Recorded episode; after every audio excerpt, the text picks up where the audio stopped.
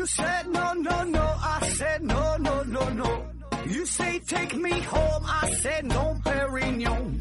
You said no, no, no. I said no, no, no, no. No, no, no, no.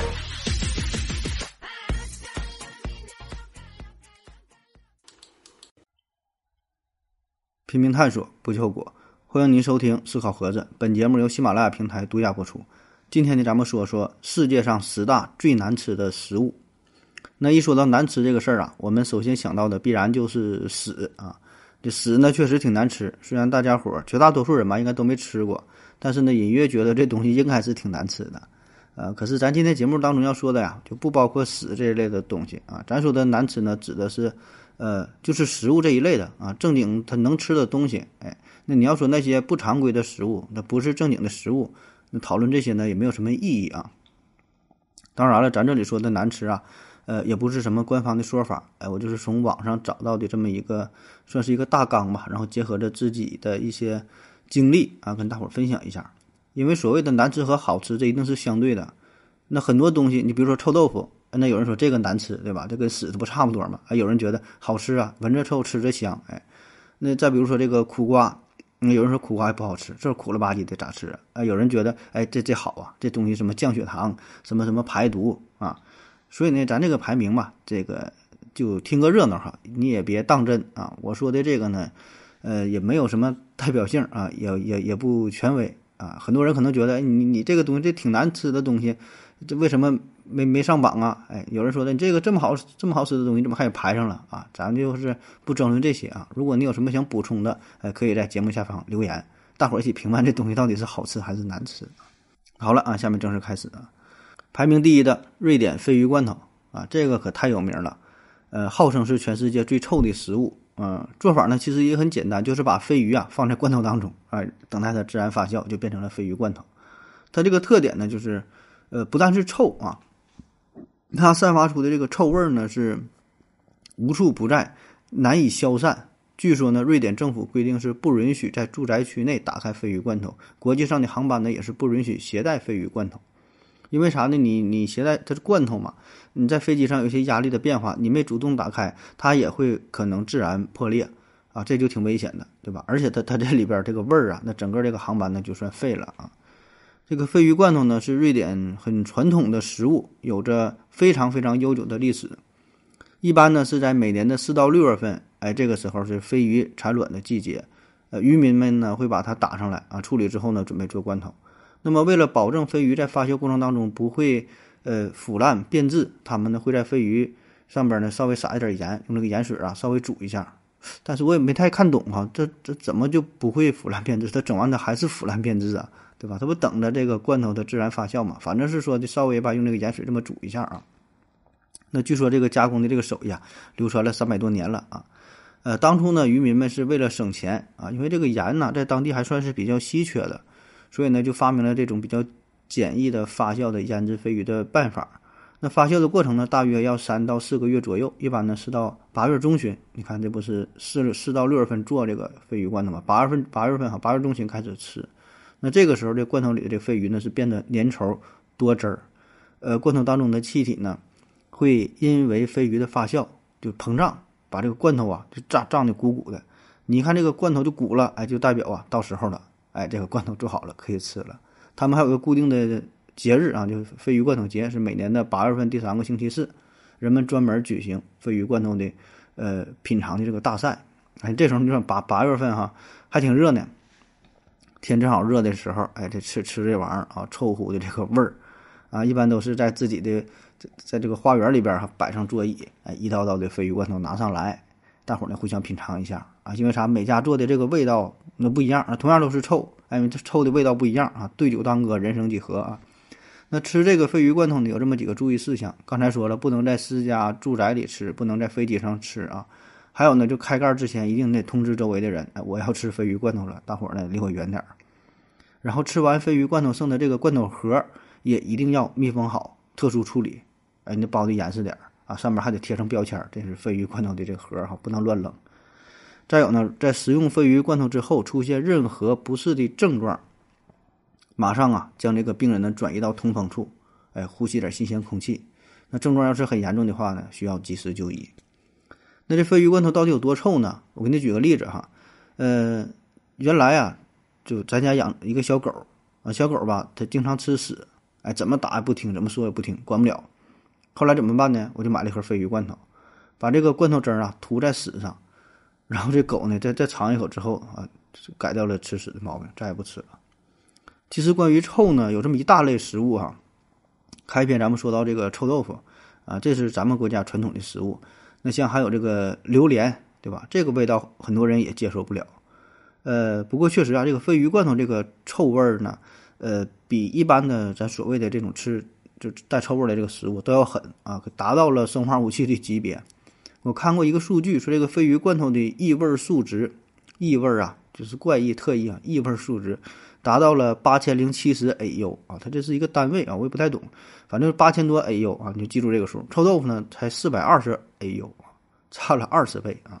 那说到臭鱼这一块呢，呃，可以说世界各地啊都有自己经典的美食啊，就咱叫臭鱼烂虾嘛，对吧？还有这个什么虾酱啊，我想很多在海边长大的朋友啊都挺喜欢吃的，但是咱内陆人可能也接受不了啊，咱觉得这个鱼。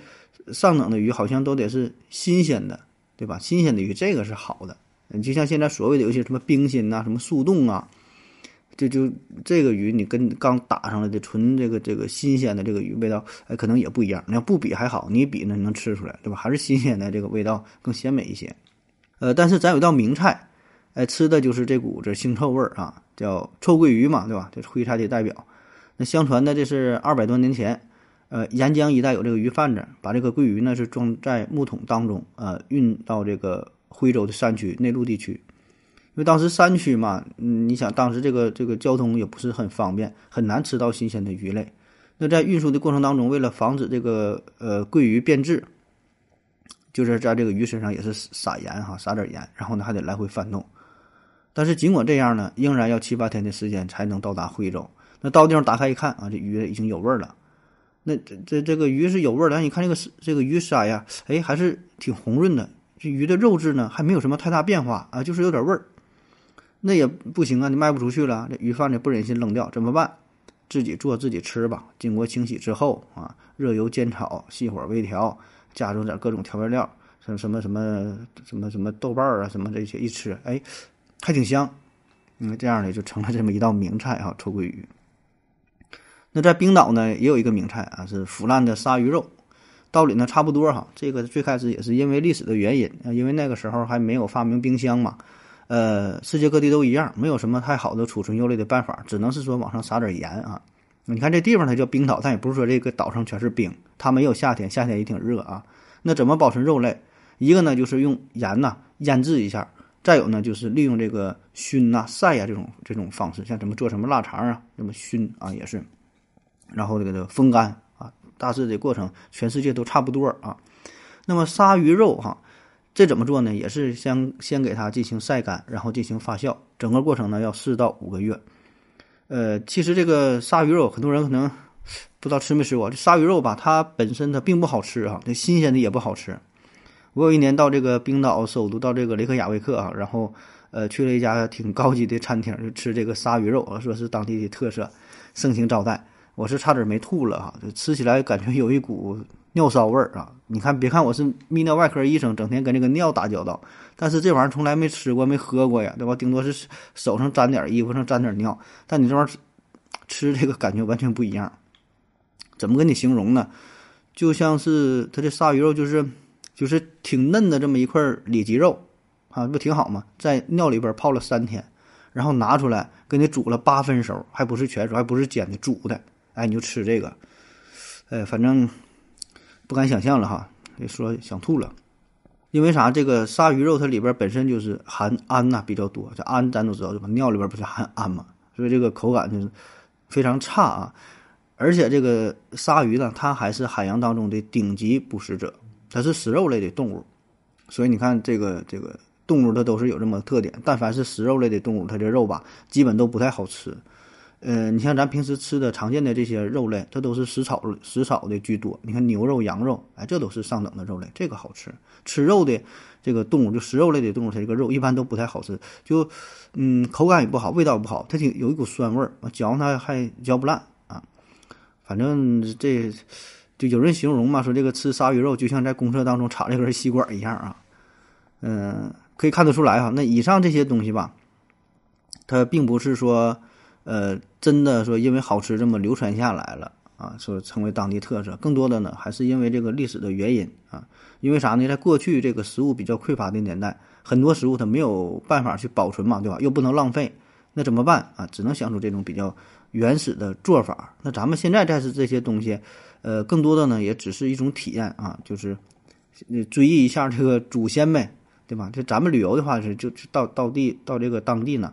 就体验一下他们的民俗，体验一下他们的风味，对吧？而当地人呢，更多的呢是一种怀念啊，是一种回忆啊，并不见得说真正就爱吃。那说到臭啊，日本还有一个传统的臭味食物啊，叫纳豆啊，这个应该挺多人都知道对吧？说这是什么健康饮食啊？说这是被美国呃被这个日本美食界奉为国宝啊，纳豆。这个纳豆啊，它并不是一个专门的豆子啊，说是叫什么什么这个豆那个豆嘛，它纳豆不是啊，这个只是原料呢，就是黄豆，它就是黄豆，然后呢，通过发酵之后，呃，制作而成的叫纳豆，呃，闻起来呢也是很臭啊，但是吃起来呢也挺臭哈，但是有一股淡淡的甜味儿吧。那正经的上等的这个纳豆呢，它是能拉出丝儿来的，哎，拉粘弦儿哈，咱东北话去了，所以这个视觉效果呢。有人觉得说这个是好的纳豆，但很多人就接受不了。一看着你说拉粘弦的这个东西，这还能吃吗？那其实这个纳豆呢，最早也是源于咱们中国，在秦汉时期就已经有这种做法了。大约呢是在一千年前哈，是唐代那个那那阵儿啊，由中国传到了日本，然后在日本呢发扬光大。最开始呢是一些僧侣吃这个东西啊，因为啥？僧侣本身它是吃素食的啊，所以缺乏一些蛋白质，缺乏一些营养。然后呢，大豆里边的蛋白质含量比较高。啊，非常容易吸收，特别是呢纳豆这种做法啊，所以吃了之后对身体很好。嗯，后来是在这个日本的皇室当中、贵族当中，一些武士啊，哎都流传开吃这个纳豆，成为了他们御用的营养品。啊，这是大补嘛，吃这玩意儿。呃，除了食用，说还有这个保健功效等等嘛。那慢慢的，这在百姓当中呢，也就呃流传开了。啊，那有个数据啊，说这个日本中老年人骨折率呈现出东低西高的现象，东边的骨折率低。西边的高，说这背后原因是啥呢？哎，就是跟这纳豆有关。说关东地区主要就是东京这一片啊，他们吃纳豆吃的比较多，所以骨头结实啊，不爱骨折。呃，西边关西那一边呢，纳豆吃的少，骨质疏松，容易骨折。还有说日本人为啥长寿呢？也跟吃纳豆有关。哎，反正这玩意儿你就是一听一过啊。呃，下一个美食哈，第二个是仰望星空派啊，仰望星空派，听这个名儿哈，仰望星空派，哎还。挺唯美，挺小资，有点这个文艺范儿啊。这是英国的一道名菜，英国菜啊。嗯，一说英国菜，咱首先印象感觉英国菜就英国这就没有菜哈。英国有啥菜哈？非常简单粗暴，整个面包，整个烤肠，烤个鱼哈，这就到头了。准备点菜叶子，抹点酱，这就算一顿饭啊。这个仰望星空派还听着还打破了咱们对英国菜的固有认知啊。这个派呀，派是啥呢？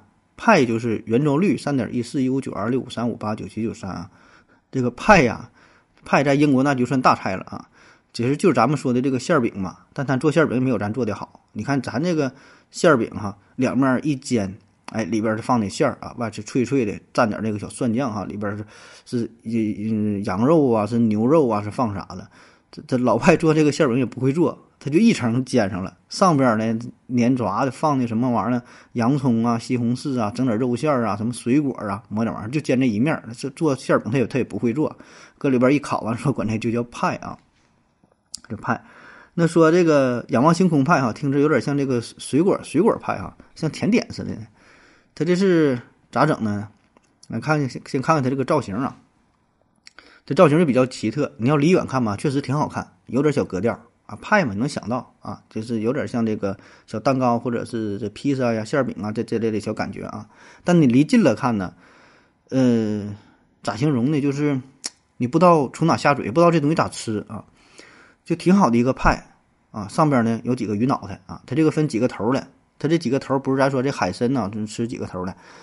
它它它这上面是几个鱼头啊，六个头的、八个头的，然后这个鱼头呢是直立的向上，鱼脑袋向上，眼睛睁开了望着星空，啊，这这个要不然有个名嘛，也叫也叫死不瞑目派哈，仰望星空派、死不瞑目派，你可以想象一下啊，就像一个蛋糕上边插了八个、十个这个鱼脑袋，三角形小脑袋往上看。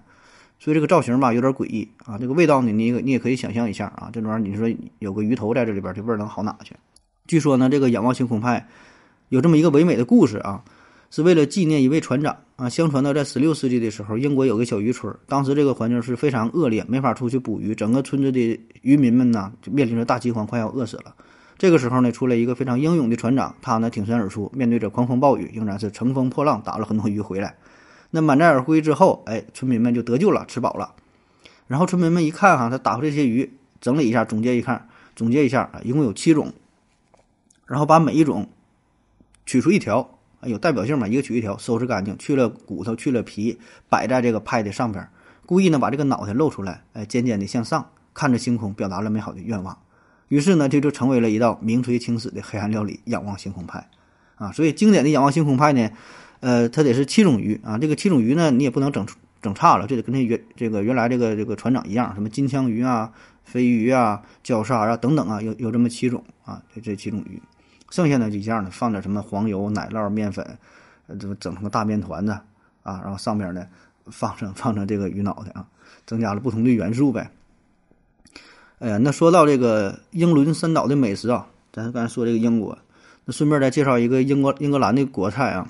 哈吉斯，哈吉斯，这也是在这个黑暗料理界挺有名的啊。怎么做的呢？就是咱说把这个叫羊杂啊，他们说什么羊心肝儿啊、肺呀、羊油、羊脂啊、肥的瘦的这些呀，然后剁碎了，再放点洋葱、什么燕麦粉，各种调料都给整稀碎稀碎的。整碎之后呢，放在羊的胃中，这个胃是整的，能装的放在胃里边，然后把这口呢系紧了，放在热水里煮。煮熟之后呢，拿上来，这羊胃上划一个口，然后你就吃吧。你就你想象一下这个东西啊，咱说吧，这个如果你要是闭着眼睛吃，你要不知道这东西是啥的话吧，你吃两口也许还行啊，就单纯从味道上来说，也许还能接受，对吧？就是再说喝羊汤嘛，吃点这个羊杂，放点这个胡椒粉，放点这个香菜、葱花啥的还行。但是呢，你要睁开眼睛看的话，这东西一般人受不了。你这不就是一个胃吗？把胃里边东西蒯出来吃，我操！呃，这卖相呢，反正着实是有点恶心啊。就是这么一坨啊，而且这东西呢，你得趁热乎吃啊，得凉了保证不行。这一凉了，上边一股那种羊的膻味儿啊，羊脂啊，羊油黏糊糊的，就就腻了啊。但这玩意儿可挺贵呀啊！这个正经的说，哈吉斯。这售价得三千六百欧元，我在网上查的，我感觉有点扯呀，这他妈折合人民币三万多块钱了，就整这一个三万块钱，这咱们都够买一头羊了嘛？好了啊，咱休息会儿。我要跟正南去尿尿，你要不要一起去啊？我也要去。哎，风姐，我要跟正南、阿呆一起去尿尿，你要不要一起去啊？嗯。吃了口屎回来，咱们继续聊啊。下一个啊，排名第三的老北京豆汁儿。老北京豆汁儿啊，其实我犹豫了很长时间，要不要把老北京豆汁儿呃放在这个榜单当中啊？因为如果你查世界十大最难吃的食物，这个老北京豆汁儿呢是经常上榜啊，这也没有什么疑问啊。但是呢，我担心呢会引发一些争议。呃，就比如之前呢说这个北京到底是否是美食荒漠这个话题。然后因为一道乾隆白菜啊，两个主持人还干起来了啊，所以我这犹犹豫了挺长时间，最后我决定还是介绍一下吧啊，毕竟啊，这个算是北京啊，乃至说咱们中国非常传统的一个食物，挺有代表性的啊，也是北张也是北京的一张名片，对吧？北京豆汁儿，哎，那还是那句话，对吧？不管是什么美食，自然是有人爱吃，有人不爱吃，那北京豆汁儿呢，更是如此，呃，确实它有一股。怪味儿哈，有一股刺鼻的味道啊，特别是当你第一次接触这个东西的时候，呃，很难以接受啊。豆汁儿呢，也是一种发酵食物，闻起来呢有一股这个馊味儿哈，一股一股酸臭味儿。有人说有点像这个泔水啊，但喝起来呢还好哈，特别是你多喝几次，呃，这还是挺容易接受的，甚至会爱上这种味道啊。这这这个还行，不像说之前介绍的那些东西说的。你根本你就喝不了啊。我觉得还还还好吧。嗯，这个郭德纲相声当中嘛，有个桥段啊，说，嗯，把一个人给踢倒了哈，然后给他一个胶圈啊，起来骂街的是外地人啊，然后要是踢倒了之后啊，给他个胶圈，站起来问你说的有豆汁儿吗？啊，这是正经的北京人啊。嗯，其实我个人感觉就真没觉得这个怎么太难喝啊。你要说难喝，你看，呃，类似的咱东北有这个东北酸菜啊，这个猪肉血肠酸菜，对吧？你这个汤的味道，你要细想的话，第一次吃这个菜喝这个汤也挺难以接受的啊。四川有这个酸菜鱼汤，对吧？你四川四川酸菜，东北东北酸菜，那四川酸菜它这个酸菜鱼汤这个味儿，其实有一些人他也接受不了，也是一种腥啊酸呐。还有像这个螺蛳粉儿啊，你说这个味儿，这这是广西特色了啊！其实这个这个这应该放在之前臭那个主题啊。所以这个味道吧，就是呃，这类就属于挺多人都挺喜欢，但是呢，有挺多人不喜欢了。如果喜欢的人就是实在不理解那些人为什么不喜欢这个酸菜鱼汤，这味儿多香啊，多好啊！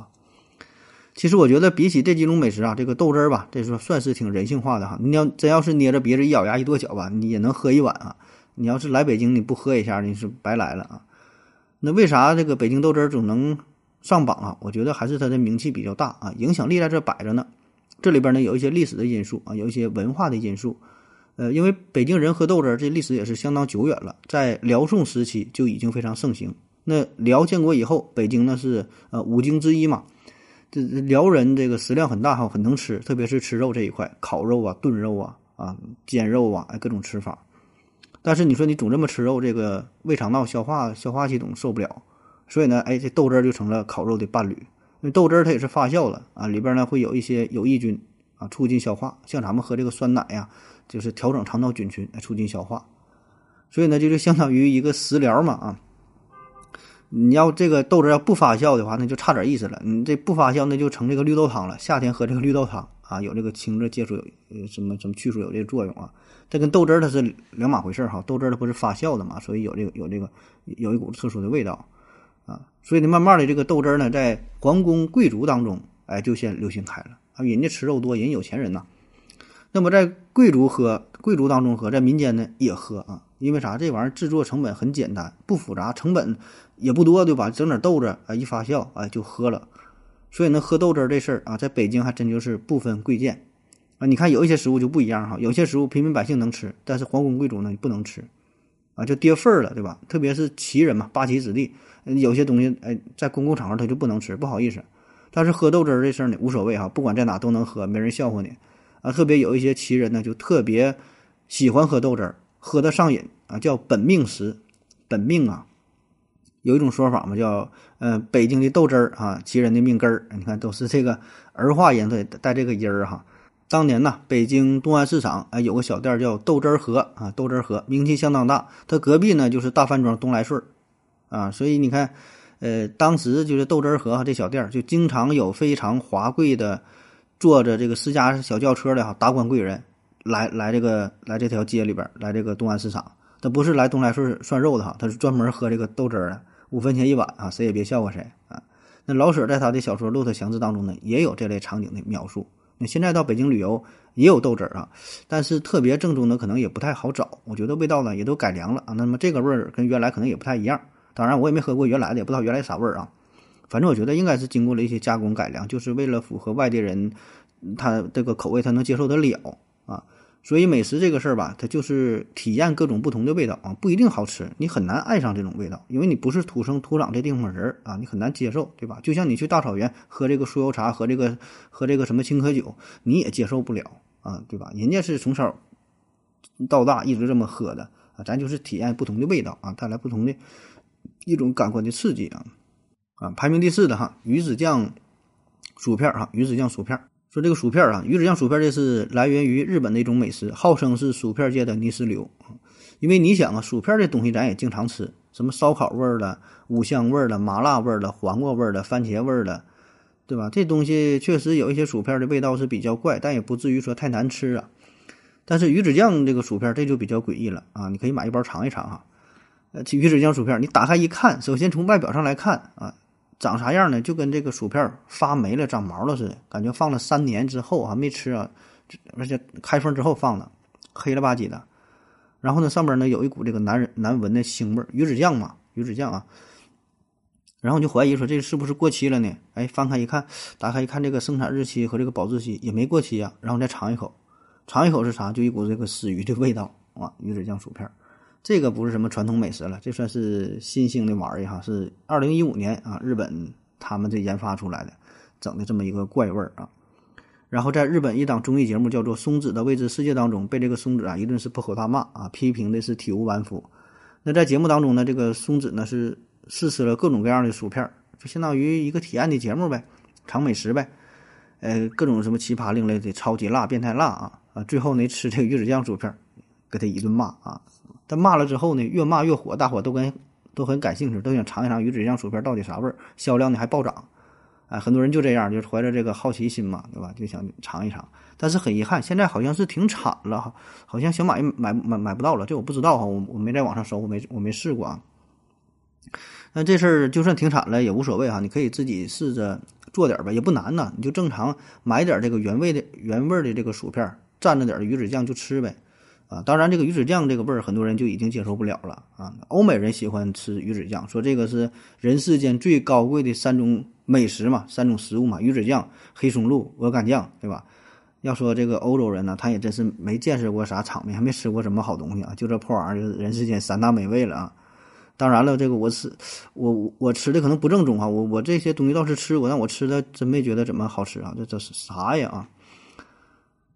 嗯，那说这个薯片这个话题，我想到了另外一个啊，也是关于薯片的事儿啊。这个薯片呢，在吃货圈当中非常有名，叫这后上榜啊。嗯，号称是世界最难吃的薯片啊。当然，这个难吃并不是说味道差啊，它这里边的难吃是呃困难。你有多少钱，你想买，你想怎么搞，搞不到。这个是。美国一所监狱当中的特控啊，特供的薯片叫这后上棒啊，只有在监狱里边蹲监狱你才能吃到，而且这个秘方秘方呢是保密的，哎，不不对外销售。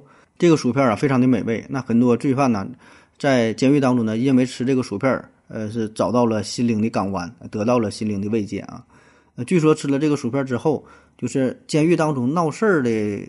这个总体的发生率都是下降了三成啊，要不然监狱当中是经常有那打架闹事儿的嘛。吃了这个薯片，大伙都消停了啊，太美味了。但是呢，城市的犯罪率却上升了六成，因为啥呢？就想蹲进监狱吃这个薯片啊，所以犯罪率就就高了。这这里这个监狱是唯一的货源呢，别地儿哪哪买不着。呃，后来在网友的极力要求之下啊，这个监狱呢才在网上进行非常少量的这个对外的销售啊。就销量是极低极低，所以呢价格是极高极高，在黑黑市上炒得非常火，常常处于这种供不应求的状态。那后来也是出现了很多高仿的薯片啊，但是有经验的这个罪犯呢，一吃能吃出来这味道不一样啊，就是跟人家监狱当中正经的还是还是不一样。哎，正经的还得就得在监狱当中这个小卖部才能买到，所以很多人选择二进宫，甚至是屡试三番的犯点小罪，就为了在这里边待上几天吃这个薯片。而每一个在这里边蹲过大狱的这个。囚犯哈，临走的时候都不会忘记要带走这个薯片的包装袋儿，哎，这成为了一种荣耀的象征。当然，我觉得这个事儿就有点扯了，这就听个热闹吧啊。嗯，那说到类似的这个话题啊，呃，我想到前一阵中秋节嘛，嗯，有有一个类似的事件，就是啥呢？上海市精神病院他们这个月饼啊是火了哈，火的出圈了。说上海精神卫生中心的职工食堂，然后中秋节嘛推出了。月饼就是卖给这个医院的员工啊，除了经典的广式豆沙，还有什么牛奶芝士啊、青苹青梅、呃咖啡巧克力啊、黄金紫薯等等啊，哎，非常时尚的各种口味儿，礼盒设计的也非常精美啊，味道咱就更不用说了，对吧？价格呢还很便宜，主要是上面这个 logo 非常有气势啊，上海精神卫生中心，所以呢，马上这个月饼在网上就火了起来，说这个这叫精神饼哈，谁是谁精神啊？类似的还有之前这个四川华西医院、呃贵州省人民医院啊，也都做出了很多美味的食品。所以你看，做饭哈，做美食这个事儿吧，我感觉其实并不难，就看你有没有心，就看你想不想做啊。你只要你想整，怎么做什么说做美食了哈，扯远了，咱得继续说难难吃的食物哈。下一个话题哈，皮蛋，排名第五的皮蛋，皮蛋啊，这也叫松花蛋啊，吃法呢很多哈，呃，凉拌呐，这什么皮蛋豆腐啊，这都是非常经典的这个凉菜啊。但是呢，皮蛋曾经在美国被美国这个 CNN 评为全球最恶心的食物啊，外形怪异，味道恐怖啊，被称为恶魔生的蛋。呃，据说是站在食物链顶端的贝尔啊，贝爷也不敢挑战皮蛋。那单凭这一点，我觉得我就我就赢了，赢了贝爷了！我一顿吃三个五个我都能照过去啊。网上有很多小视频呢，说这个外国人挑战吃皮蛋，然后直接都给吃吐了啊。当然，我觉得他这个视频。呃，一方面有一些夸张表演的成分，另一方面呢，它这个吃法也不对。你这皮蛋这玩意儿哪有空嘴吃的？你空嘴吃确实这个挺难接受的，对吧？你直接说把皮儿剥开完就这么吃啊？那那谁这？咱中国人也不这么吃啊！你这么吃味道保证不好啊！你起码你给它呃稍微拌一下，放点这个这个姜汁儿，放点拌汁儿，整点这个小米辣，对吧？最简单的咸盐味素什么的，你稍微放点，主要是这个姜啊这个味儿。哎，你这俩你拌一下，你一吃就能好了。你空嘴吃谁也吃不了。我曾经请过几个外国朋友，就吃过这个皮蛋啊，有有有这个欧美的，有这个非洲的，有这东南亚的啊，挺多都吃了。吃完之后，普遍的反响还都不错啊。有一些是确实他就是不敢吃，他就是一口都不吃啊。这是一种，就是但凡能吃的之后吧，感觉也还好哈，没觉得说怎么就不能接受，马上就得去卫生间就吐了，也没有啊。就是说说这玩意儿，感觉这怎么像这个鸡蛋做的果冻哈，有有这种感觉。那为啥老外老外对于这个皮蛋呢很难接受？我觉得首先就是还是这个视觉上，就是这个颜色看起来黑乎乎的，特别是蛋黄这部分，对吧？挺挺粘稠的，它不成形，黏糊糊的，像那个鸡屎一样啊。至于蛋清的地方，我觉得还好，那晶莹剔透，这不跟这个皮冻差不多。味道呢，味道确实也是有点儿有点儿怪异哈，确实有点怪异啊。这个呢也是跟它的制作工艺有关啊。这个皮蛋呢，翻译成外国名儿。你猜叫啥哈？这不叫 skin egg 啊，不是不是 skin 这个皮这个事儿，叫三吹 egg 啊，三吹就世纪呀，世世世纪呀，就是一百年哈，世纪之蛋，百年之蛋啊，感觉这个蛋放了很长时间啊。很多老外第一次吃这个皮蛋都会问你：你确定这个东西它没有变质吗？不是从垃圾堆捡过来的吗？哈，总感觉这这玩意儿是这个放了它几百年、几万年，是不是从恐龙窝里抠出来的呀？这是恐龙下的蛋吗？那说到蛋类啊。呃，说把西恩把这个皮蛋说评为什么最恶心的食物啊？这也真是没见过啥世面啊！这个皮蛋这根本就不算啥啊，因为有有一种东西叫做毛蛋啊，毛蛋，咱总说鸡蛋里挑骨头啊，这个就是鸡蛋里边长骨头了。毛蛋呢，实际上是这个受精的鸡蛋，然后呢，逐渐的发育成小鸡，但还是没完全长成，没完全孵化出来。一般呢是孵化到了十四到二十一天，时间短了呢不成形，时间再长了它就出来了。所以呢，十四到二十一天，这个是。呃，这个时候这个蛋的这这毛蛋啊，这个这个时候这小鸡呢已经有了一个初步的一定的形态，但是呢，由于种种原因，比如说温度啊、湿度啊，或者是它感染了什么细菌啊、病毒啊、什么致病的什么什么虫子啊，反正是感染了，小鸡就胎死在蛋中，没能继续活下来，没能孵出小鸡。哎，这个蛋叫做毛蛋。那再严谨点说哈，这分为两类：活珠子、死珠子啊。咱说这种由于这个没能孵出来得病了、死了这种，这叫死珠子。还有一种活珠子，活珠子啥呢？就这个鸡蛋在正常孵化过程当中，人为的终止了这个过程，就是它继续再发育，它就变成小鸡了，但是人为的终止了，不让它孵化了，这个时候给它吃了，这叫活珠子。哎，里边是，呃，相对来说吧，没有什么细菌，没有什么病毒的啊，活珠子。当然了，最开始呢，主要还是吃这个死珠子，因为那个时候还是因为这个食物比较匮乏的原因啊，没有什么吃的，鸡蛋孵化到一半没孵出来。你又不是鸡，又不是蛋，怎么办啊？扔了还舍不得扔，没办法，哎，硬就给吃了。后来呢，是因为这个好奇啊，就开始吃这个活猪了，就相对来说比较卫生一点，说是那干净一点啊。但是说咱们说那个时候它是食物匮乏，现在不一样了啊。你现在有有有的人就是纯是好奇，喜欢吃这个东西，特别是呃烧烤嘛，成串成串的一烤啊。那这个我觉得是，确实是十大应该都排上号什么恶心的食物了。从造型上来看，很多人就接受不了了啊！你别说吃了，就拿了这东西摆在你面前，你你再吃，你再吃点别的，吃点红烧肉，你都咽你都咽不下去啊！因为这这里边这个小鸡的骨骼呀，它基本已经成型了，那还有的长毛了，鸡的脑袋成型了，眼睛都能看着了啊！反正这东西是真是不建议大伙儿去吃吧，就是从这个卫生角度来说。咱不说了吗？这里边有一些什么细菌呐、寄生虫之类的啊，而且这个味道呢，我跟你说它是没没有啥特殊的，不就这么一烤嘛，就烟熏火燎这个味儿。你要真想吃呢，呃，正经的你吃点这个碳烤五哥是吧？这正经东西。那其实这个毛蛋呢，也不是咱们的特色啊，别的地方也有，比如说菲律宾有有一种蛋啊，叫做呃巴洛特鸭蛋这种这种食物，巴洛特鸭蛋。呃，它呢就一样哈，咱吃的毛蛋主要是鸡蛋，它这就是鸭蛋啊，即将孵化成型的鸭蛋啊。然后呢，嗯，没破壳呢，哎，提前就给它吃了，也是一道名菜。当地的这个吃法呢也是非常讲究哈，把这个蛋壳呢稍微撬开一点儿，不把这个蛋壳全剥下来，然后呢先吸一口这个汁儿啊，然后用力一裹，哎，里边的东西都出来了。为啥得用力裹？因为它里边它不是液体，属于这种固体和液体的。混合物，哎，里边还有稍微有带一点小蛋清、小蛋黄这个小结构啊，然后呢也能看到这个小鸭子啊，你就寻思吧。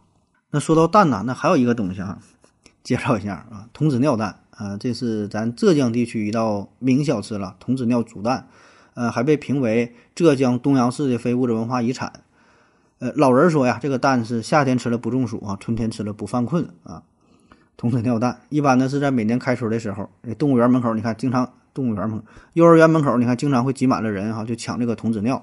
这个童子尿要求很高啊，童子尿第一呢得是小男孩，哎，女孩不行。然后他得五岁以内，再大了也不行，哎，必须五岁以内小男孩啊，这叫纯阳之体，哎，得取这个尿。所以你想想这个煮鸡蛋嘛，它它它得需要挺多水，得需要挺多尿啊，所以呢这就造成了童子尿不够用的局面，蛋多尿少。那怎么办呢？好多户人家呢就聚集在一起，大伙儿呢一起煮蛋。哎，整一个大锅，然后把这个你你整点，你整一瓶，他他整一碗的，这个尿啊放在一起，然后呢，每家每户自己的鸡蛋呢做上标记，上边呢打上你 logo，写上名儿哈，这个是刘老师的蛋啊，王老师的蛋。写完之后呢，扔这个锅里边一起煮，煮完之后呢，再顺着名把这个自己蛋拿回去吃了啊，也不是拿回来不能马上吃，正经的吃法呢，拿回来你得晾凉了，呃，一般晾了之后。第二天、第三天在火上还得烤一下，烤热了吃，外焦里嫩，里边呢还能带点咸淡味儿啊。据说《本草纲目》当中就有相应的记载：人尿为轮回酒，还原汤，童男者尤凉啊，就特别好。童子尿清热，性偏凉，主治寒热头痛、积症满腹啊，正积满腹，润肌肤、利大肠、去咳嗽、肺痨、止劳咳、润心肺，以及一科妇一些妇科疾病、跌打损伤和眼部疾病等等。你看。现在我就我研究中医了，你看啊，呃，那说到蛋呢，还有一个经常上榜的啊，就是这个蚂蚁蛋啊，这个是越南呐、泰国呀、东南亚那边的名菜啊，然后还有咱们傣族也是啊，咱傣族也是吃这个蚂蚁蛋，一种美味的食物，呃，可以呃拌饭吃啊，这个炒着吃啊，啊，这玩意儿它不好弄啊，你想想蚂蚁这么点儿，它能拉出蛋来哈，不好凑合一盘啊，所以这个食材挺难得的啊，反正这个我真是没吃过，看这个造型。嗯，这是有这个密集恐惧症的哈，呃，有点接受不了啊。好了，咱休息一会儿。我要跟正南去尿尿，你要不要一起去啊？我也要去。哎，风姐，我要跟正南、阿呆一起去尿尿，你要不要一起去啊？喝了点尿回来，咱们继续聊啊。下一个排名第六的啊，这是一种巧克力啊。那巧克力能上榜，多少有点意外因为咱们感觉巧克力吧，它顶多就是有点苦呗，也不至于说怎么特别难吃。这款巧克力呢，是一个叫做 Lindspring Dark 的这么一个巧克力啊，是瑞士啊瑞士莲公司生产出来的，有高达百分之九十的可可脂含量，所以呢它非常苦。有多苦呢？就跟你现在的人生一样啊，非常非常苦啊。有人形容这个巧克力，说吃这玩意儿就跟吃这个。煮剩下的中药渣子一样啊，这味道差不多。那说到甜食这个事儿呢，还有一个东西是芬兰的特产啊，是一种糖果，叫做呃什么什么 k 啊，就是芬兰语啊什么 k 呃，它呢是一种黑色的糖果，是甘草糖啊，里边呢主要是甘草精啊、糖啊、阿拉伯胶啊，还有大量的氯化铵。它这个怪味怪怪味呢，就怪味儿啊，就是由氯化铵所引起的。啊，人们形容说这个糖啊是就像烘干的大便一样啊，尝一口是尿味冲天。你把这个糖把这个糖送给你朋友啊，马上你朋友就会跟你绝交。下一个哈，排名第七的牛瘪汤啊，那这咱说这个排名不是说难吃的程度，就按照顺序往下说，排名不分先后啊。呃，这个牛瘪汤啊，这相当有名了啊，也叫百草汤啊，是咱们黔东南地区啊，主要是侗族啊、苗族啊这么一种食物啊，牛瘪汤。制作工艺呢非常复杂，得把这个牛生的牛、活的牛，哎，拽过来，然后宰杀之后，把这个牛胃里边、小肠里边这个东西，就还没消化的东西拿出来，汤汤水水的，不能浪费了。这食物残渣放在锅里边，然后呢，再加上牛的胆汁啊，再加上一些佐料，花椒啊、生姜啊、陈皮啊、香草啊，等等吧，慢慢煮。这个呀，一般都一般吃不起，因为啥呢？杀一个牛啊，只有来了贵宾，哎，家里来了贵宾，来了客人，才能给你吃这个东西，这是最好的待客食物了，对吧？你想想，这一头牛，这是多么多么珍贵呢，对吧？那其实如果单纯从味道上来说呢，这个牛瘪啊，这牛瘪汤嘛，呃，还行，也不算难吃，或者说是还可以接受啊。就是说把这个菜牛瘪汤端上来之后，不告诉你这个是啥，啊，就说这东西挺好吃，你尝吧，你就吃吧。你一吃呢，可能还行吧，算不上说如果吃了，就是如果不是觉得特别好吃呢，也还能接受，还能吃，对吧？这东西都不像臭豆腐，不像说老北京豆汁儿，对吧？你吃一口确实难以接受，这牛瘪汤呢，你能接受。啊，就是前提是别告诉你的它是从哪来的，别告诉你是怎么做的啊，因为一告诉你这个牛瘪汤的取材部位、整个制作的过程，马上你就得吐了啊。还有人说这个说牛瘪汤是牛粪做的啊，说这不是吃牛屎吗？啊，其实完全不是这样，这就是不懂啊，有的人瞎传。咱说了，牛瘪它这个取材部位是啥呢？牛的胃和小肠最初的这一段，只有这里的残留的物质才能做这个牛瘪汤。就在这里边呢，这个东西还没被消化呢，它是刚吃下去这些草啊，什么东西啊，刚嚼碎了，没消化呢，完全不是屎啊，所以叫白草汤嘛，它是草草给嚼碎了，嗯，还没到牛粪呢，那是再往后边，那到了大肠里边，那才是这个牛粪啊，那就不叫白草汤了，那才叫正经叫白粪汤了啊。所以呢，这个牛瘪汤呢，挑战的更多的是一种心理上的障碍，你能迈过这道坎儿，哎，你就能接受这种美食。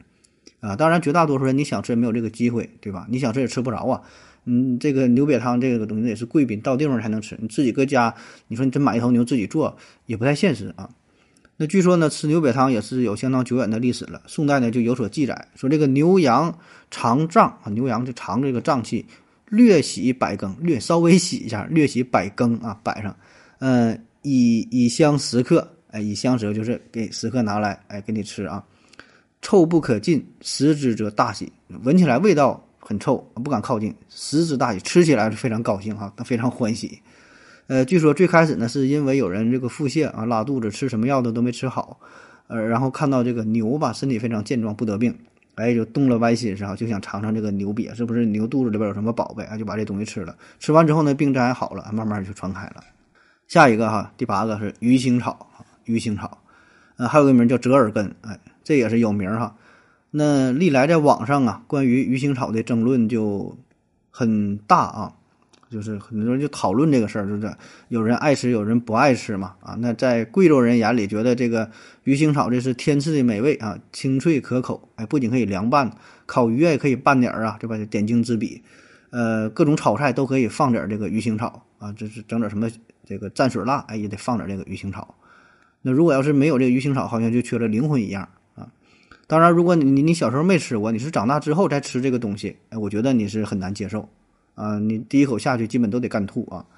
呃，鱼腥草它主要就长在南方地区嘛，所以在南方的接受程度普遍还算比较高啊，在北方呢就就就差一些了啊，特别是这个云贵川这些地方哈吃的比较多。呃，有很多外地的学生，比如说来四川、来云南来这里念书的话，你第一次吃这个鱼腥草，基本马上都得上厕所吐去啊。就就完全超越了人类味蕾的极限。我第一次去四川的时候，因为好奇吃这个鱼腥草，都说这东西挺难吃哈，我就抱着试试看的态度尝了一口啊，反正勉强还能咽下去啊，不至于说怎么太难，反正确实是不好吃，我就不喜欢这个这个味道啊。呃，汪曾祺啊曾经在他的文章当中写过，说这是什么东西，苦倒不要紧啊，有一股强烈的生鱼腥味儿啊，实在是招架不住啊。大作家汪曾祺也是享受不了这个东西啊。在《吴越春秋》当中呢，有记载说，当年这个越王勾践啊被俘虏之后，呃，曾吃过吴王的屎，后来卧薪尝胆嘛啊，所以这个越王勾践呢，他就有长期的口臭啊，吃完屎了。然后范蠡呢，就让大伙儿吃这个鱼腥草，因因为啥？说你吃完鱼腥鱼腥草之后吧，就不会觉得这个呃越王再有口臭味了啊，属于这个以暴制暴，以毒攻毒啊。你看这个就跟刚才说的这个牛瘪汤啊，这个就完全两种打法。鱼腥草呢是外形上比较好看，哎，你看你就拌的这个凉菜，哎，非常爽口，上边点缀点什么小米辣啥的，你瞅着这个卖相很好，但是这个味道它不讲道理，你你不管用多少调料也很难掩盖住鱼腥草本身的味道。啊，这是一种非常原始的反应。啊，所以这个这个画面哈，你吃完之后你眼前就感觉出现很多诡异的场景。啊，你吃完鱼腥一口鱼腥草，感觉哈雷彗星在眼前飞过。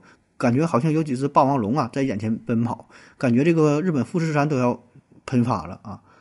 嗯，反正还是建议各位男士可以尝一尝啊，呃，可以体验一下这个孕妇是多么不容易啊。很多孕妇怀孕期间有这个孕吐嘛，有这种感觉，呃，你可以体验一下，基本就跟这个差不多了啊。那也有人呢，因为这个吃了鱼腥草之后获得了灵感，创造出了很多美丽的句子啊。呃，有人说吃完鱼腥草的感觉啊，就像是这个味儿啊，就像是三年没换的鱼缸，然后冲了一块腐烂的生姜啊，这就是鱼腥草的味道。有人说是。有一条鱼啊，在你嘴里边哈是越过了龙门啊，直接顶破了天灵盖啊。也有人说，好比是一口咬在了电线上啊，大脑当时就死机了。呃，我觉得这种形容，这个形容是挺贴切的。说这个味味道呢，就是泥土味儿加上金属味儿加上鱼腥味儿混合在一起，然后呢里边呢还附带着放上一点这个柴油的味道。我觉得这个很贴切哈，就特别是说这个柴油味儿。嗯，我是想了半天。我就没想起来这个味儿是啥啊？就以前感觉闻过这个味儿是啥，没想起来。哎，但是他一说这个柴油这个味儿，我觉得哎挺符合，确实是这个是这个柴油的这个味道啊，才反应过来。呃，我原来就不太理解，说这个吃东西有什么不爱吃啥的。有人说不爱吃香菜，不爱吃葱，不爱吃姜，不爱吃茴香，这些我其实都挺爱吃啊。但是说吃完鱼腥草的事儿呢，这个事儿之后我就就明白了哈，确实不是说有人怎么矫情啊，什么挑食啥的，就就就这个味道可能。可能说他吃香菜就像咱们就有一部分人吃鱼腥草一样啊，完全接受不了。下一个哈，第九个，崂山白花蛇草水哈，崂山白花蛇草水。说了这么半天吃的哈，咱下面说点喝的，喝点小饮料啊。呃，崂山白花蛇草水，呃，这玩意儿怎么形容呢？这味道呢，就大概是就你夏天不得铺这个小凉席嘛啊，在凉席上睡觉比较凉快。然后说你家这个凉席呀，三年没洗。呃，你就光着膀子在这个凉席上这么睡啊，非常热，出了不少汗，黏糊糊的，你还不经常洗澡，啊，身上这么点值钱的东西全都粘在了这个凉席上啊。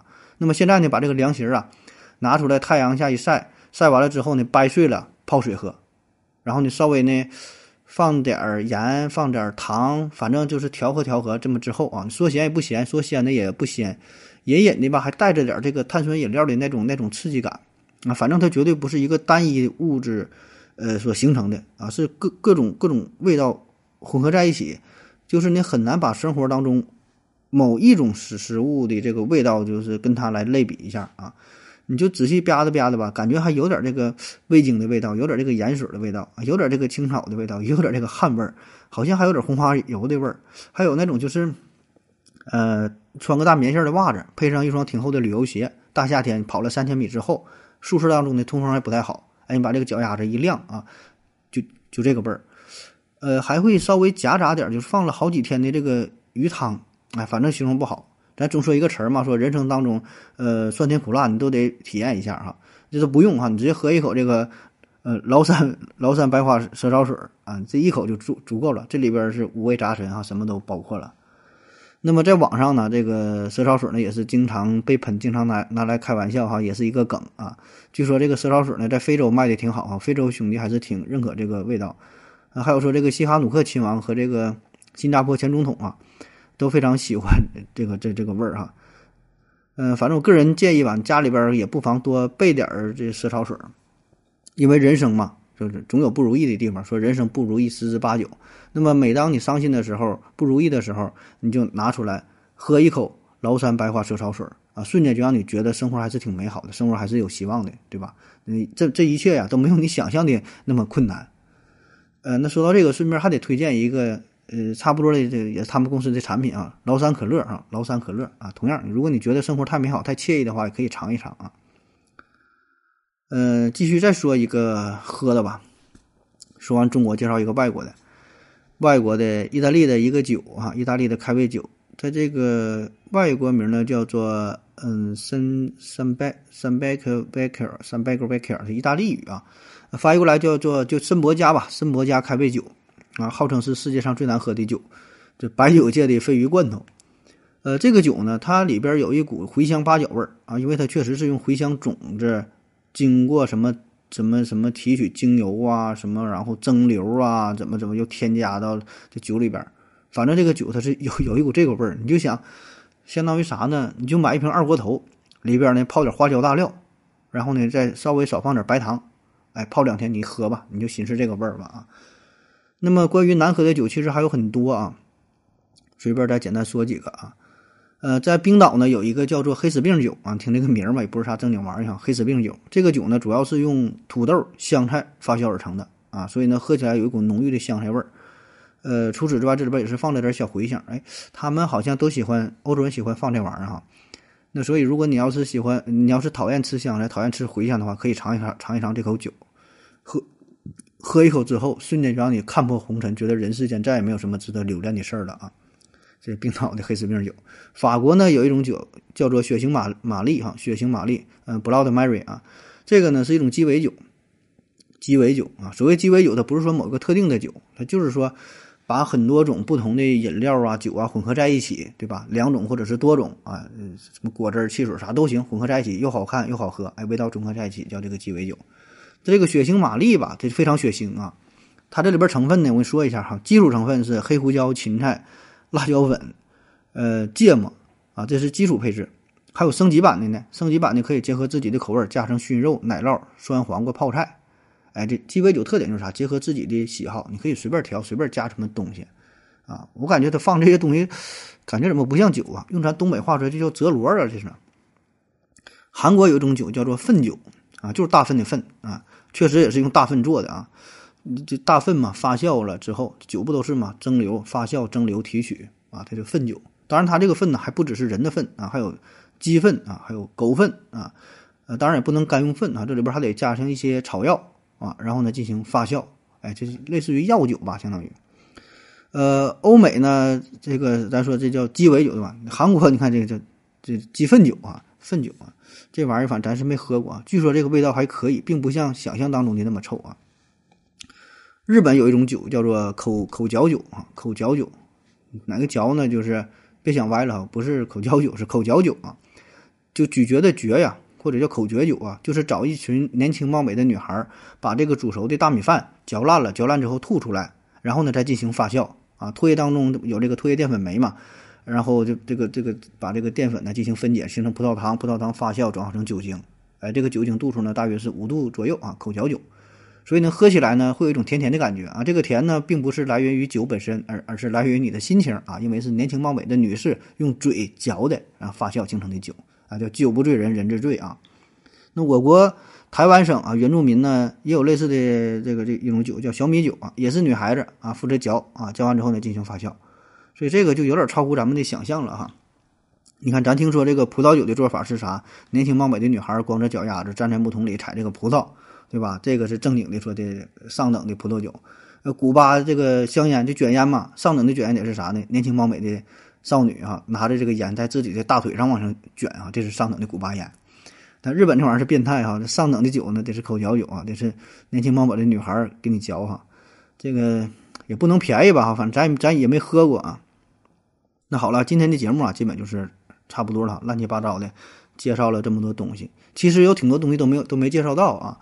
呃，比如说这咱这蚕蛹啊，蚕蛹这很多人接受不了吧，不敢吃啊。呃，云南很多各种大虫子哈，这咱都都没细说。云南各种虫子很多，咱都不认识，也叫不上来名啊。你就去云南这个小吃一条街看一看，那种各种大虫子，不知道不知道是啥哈。嗯，再比如这个四川麻辣兔头啊，有一年我去成都嘛，在这个双流机场刚出来，找了一家小宾馆。哎，然后这旁边有个小店儿，会买点兔头回宾馆去吃一啃。本来打算去什么宽窄巷子、去九寨沟呢，后来哪也没去，就在双流一直待着，待一个礼拜哈，天天啃这个麻辣兔头啊，吃挺过瘾。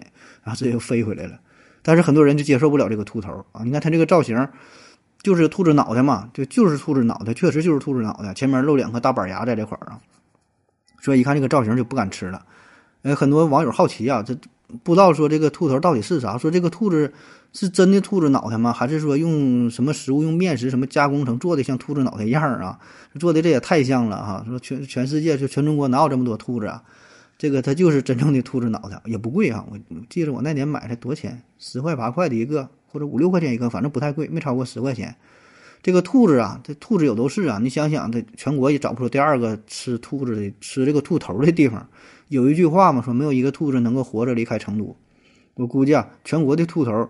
就兔子肉，别地方有吃，但兔头的话，估计全都运到成都，全运到双流去了啊！类似的还有没没有一只驴啊能够活着走出河北，没有一只狗能活着走出玉林，没有一只鸭子能活着飞出南京啊，都走不出去啊。嗯，还有一块呢，就是残忍这一块的了啊。呃，这个嗯，温馨提示一下啊，如果这这个接下来的这个这些东西比较残忍啊，你可以选择性收听，或者就到这会儿就完事儿了啊，完播率我也不要了啊。残忍这一块呢，比如说有猴脑，就是猴子的大脑。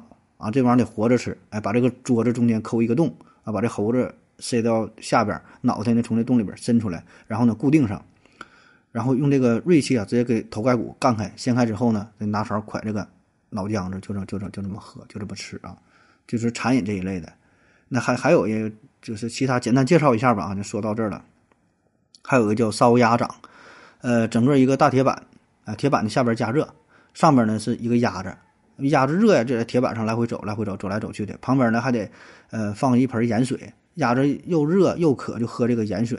那么走着走着，这个鸭掌啊，不就烫熟了嘛？哎，它就相当于一边移动着，一边给你给你加热。然后趁活着的时候，把这个鸭子鸭掌剁下来，哎，然后就就就吃了。然后这个鸭子不也喝盐水嘛？这体内有这个盐分，咸咸淡味儿啊，它能腌制进去。啊，说这个味道呢就非常好。类似的还有这个铁板甲鱼，也是啊，这个大大铁板上下边加热，上边摆个甲鱼，甲鱼旁边呢放一个小碗，碗里边呢放点这个汤汁调料都整好了，哎，下边加热，上面这个甲鱼它渴呀，喝这个汤，慢慢煮熟了，味儿也进去了，哎，肚里还有这个汤汁。还有这个烧驴肉啊，活驴，直接把皮扒下来，露出鲜肉，往拿这个高汤啊往这个肉上一浇一烫，烫完了熟了，片下来一片吃，再烫再吃啊。还有更残忍的哈，炭烤乳羊。呃，就是快下崽的母羊哈，肚子里有这个小崽了，然后把这个母羊的全身包裹好，整上调料，包好了之后烤啊，烤熟之后开膛破肚，把这个小羊拿出来，哎，这就非常嫩啊。还有吃这个三叫哈，这就是刚生下来的小老鼠，没长毛的，刚生眼睛还没睁开呢，直接活着蘸汁儿吃。为啥叫三叫呢？吃这过程当中呢，叫三声啊，第一声拿筷子夹的时候老鼠叫一下，第二声呢放蘸料里蘸的时候又叫一下啊，第三声呢放嘴里吃的时候你咬它又叫一下啊，三叫啊。就残忍这一块的啊，这个就有点恶心了。还有其他一些哈，就不给你介绍了啊。这个今天节目就就到到这儿吧哈。嗯，说世界上这个美食啊是千千万万种啊，每个人对待美食的态度、这种体验呢也完全不一样，对吧？不可能说哪一种东西公认都说好吃，或者说公认都不好吃。我觉得这种东西呢不存在啊。所以呢，对待美食呢，咱还是保持一个开放的、包容的态度。啊，咱也不去争论说哪个就是好，哪个就是不好，这个意义并不大啊。嗯，当然了，如果您遇到什么自认为觉得比较奇葩的好玩的，或者是特别有意思的、有有特点的这个食物吧，哎，可以在下方留言，咱一起讨论一下，看看是否有一些共鸣啊。那好了，感谢您各位的收听，谢谢大家，再见。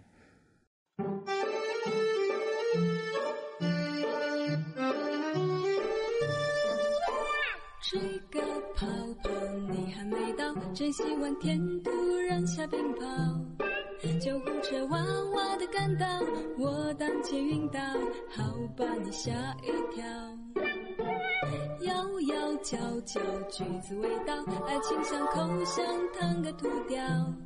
你喜欢东高西高高，我把你收掉，你没什么大不了。忘记你比爱你还容易，既然。我不想再吵来吵去，再骗来骗去，算我倒霉总可以。失去你比留你还容易，虽然说比较 lonely，我可以嚼嚼口香糖，回到的街上，随心所欲地去流浪。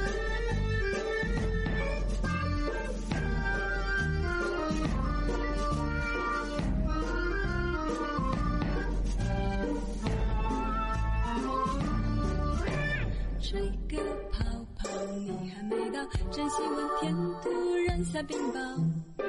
救护车哇哇的赶到，我当街晕倒，好把你吓一跳。摇摇角角，橘子味道，爱情像口香糖该吐掉。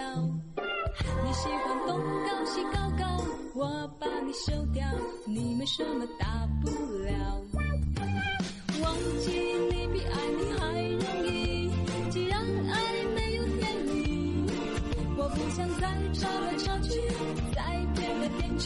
算我倒霉，走运，失去你比留你还容易。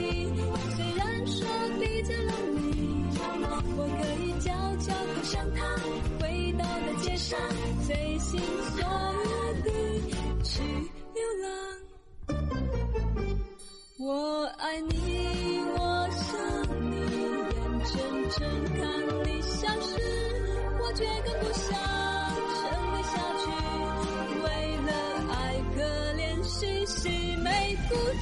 忘记你比爱你还容易。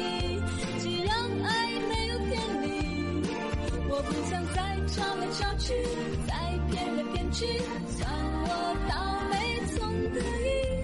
失去你比留你还容易，虽然说比较 lonely，我可以悄悄过上它，回到大街上，随想心要更多港台流行歌曲伴奏，请登录秀网 www.dot